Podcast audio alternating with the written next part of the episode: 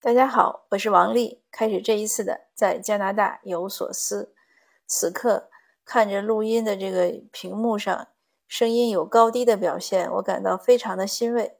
因为从八点钟，现在是我的八点四十六，差不多从八点钟我开始录今天的，折腾到现在。上一次录呢是用新买的麦克风，我看到听友留言都说这个音质很好，说但是声音小。那今天呢受到鼓舞。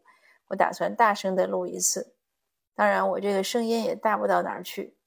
根据几十年的生活经验总结，我只有在发脾气和狂吼的时候才会声音大，平时声音都不大，就是貌似温柔。那今天呢，我想呢先录一下再说。可是没想到刚才录了第一次十分钟，很高兴发出去之后呢，发现没有一点声音，然后我再录呢，才发现。哦，原来屏幕的那个就没有任何波峰波谷，就声音它那个波纹都没有，我就开始折腾，折腾到现在呢，终于有了波纹，但是确实不大，所以声音可能还是比较小。不但不管怎么说呢，现在录到了声音，那我就抓紧说。看来这个新技术和新设备的使用呢，真的是需要一个挺长时间的磨合。那今天呢，先回复一位听友的问题。这位听友呢问我是哪年来的，我是二零一一年拿到的移民签证，然后就搬过来了。我是技术移民，这个我怎么移民和怎么考雅思，之前的节目都讲过，甚至包括我怎么样弃商从文，怎么样想去读书，这些也都讲过。你往前面翻，总能翻得到，我就不重复说了。在前面呢，我也讲过我移民第一年和第二年的生活。第一年讲的比较多，好像讲了好几集。第二年比较短，第三年呢还没时间讲，就拖到现在了。嗯，所以第一个问题回复完了。这个听友呢还问我说，我住在温哥华哪个城市？其实温哥华哪个城市呢不要紧，因为温哥华的大温地区呢并不大，而且它城市之间呢没有什么明显的界限，也没有什么分别。只是可能地形地貌不一样，比如说，比如说 Richmond 列治文就全是平地，呃，那有些地方呢，像 Burnaby 啊、高桂林啊、Coquitlam 呀，它就有山，也就是这样的一个区别。这个有点像你想象你在北京住，其实你不会区分你是住在哪个区，东城西城，它其实没有什么区别。而且我感觉大温可能有没有北京大呀，但人口肯定是没有北京多。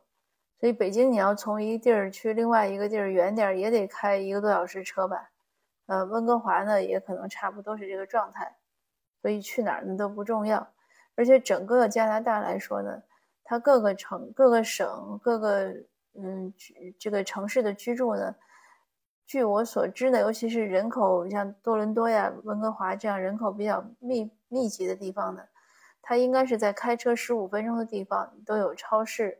有学校，有医院，它应该是这样的一种设置。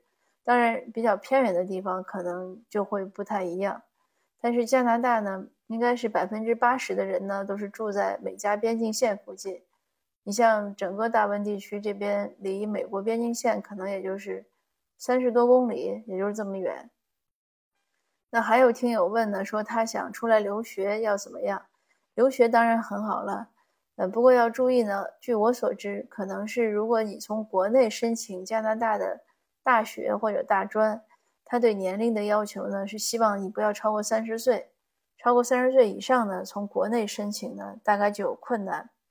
但是你依然可以申请，比如说你可以，呃，用旅行签证过来，然后在这儿想读书，这个好像叫旅转学，很多人也是这样办的。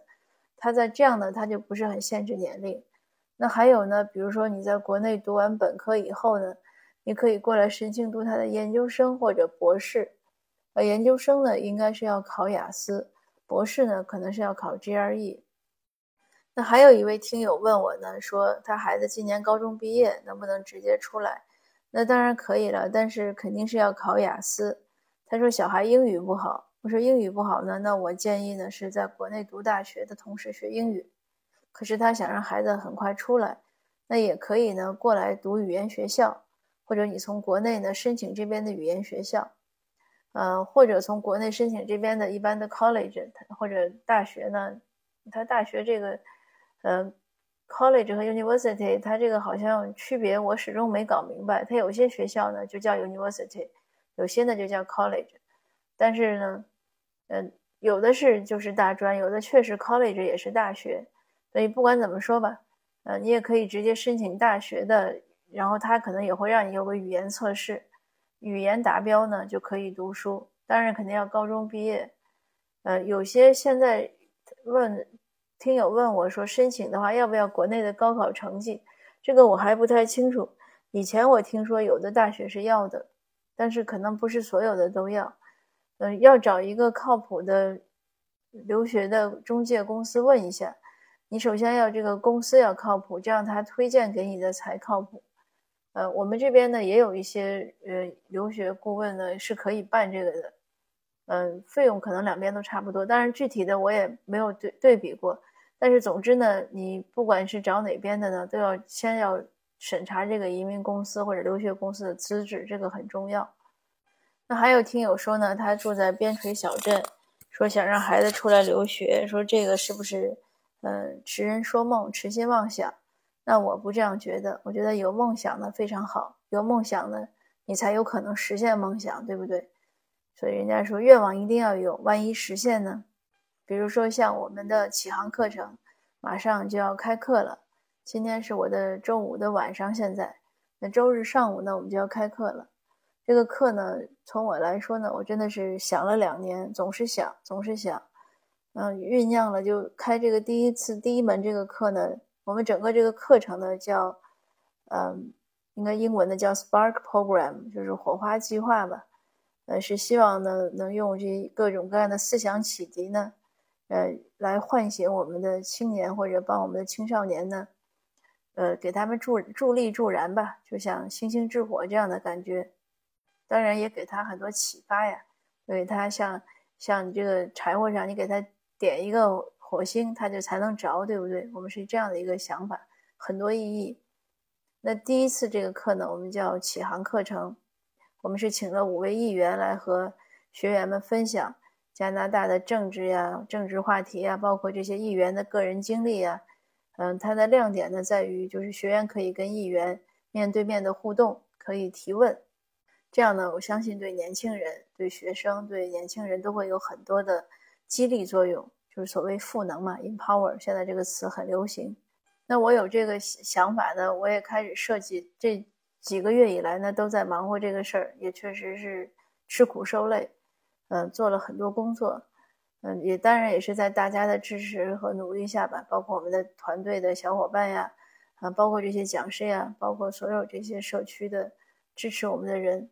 非常感谢，嗯，但是我也想说，当我们开始设计这个课的时候，当我开始和别人讲的时候，呃，甚至是我邀请的讲师，讲师们这些议员都会说：“哎，这个计划很好啊，你的想法很好。”但是会有人来听吗？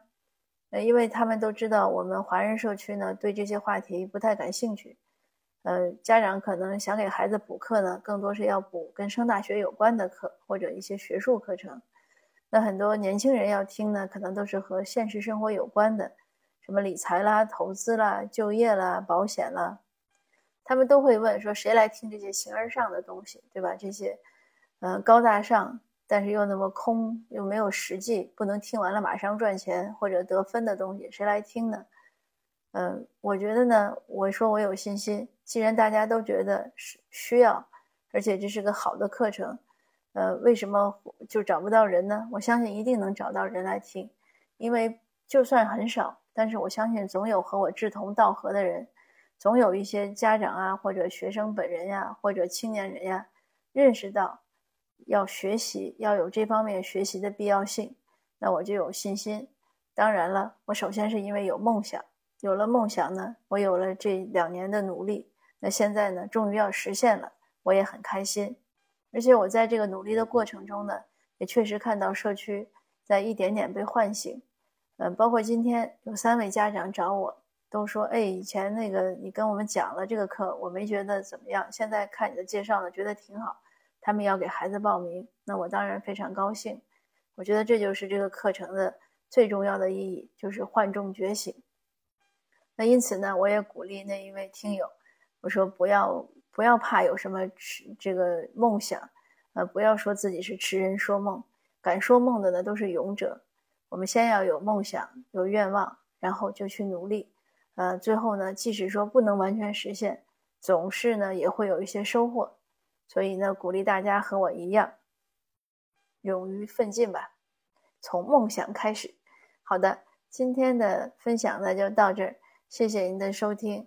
呃，也希望您如果听了呢，还继续回馈一下这个音质呀，或者是音量怎么样？呃，我也一会儿看看能怎么让它处理的更好一些，再发出去。那好的，我们下次见。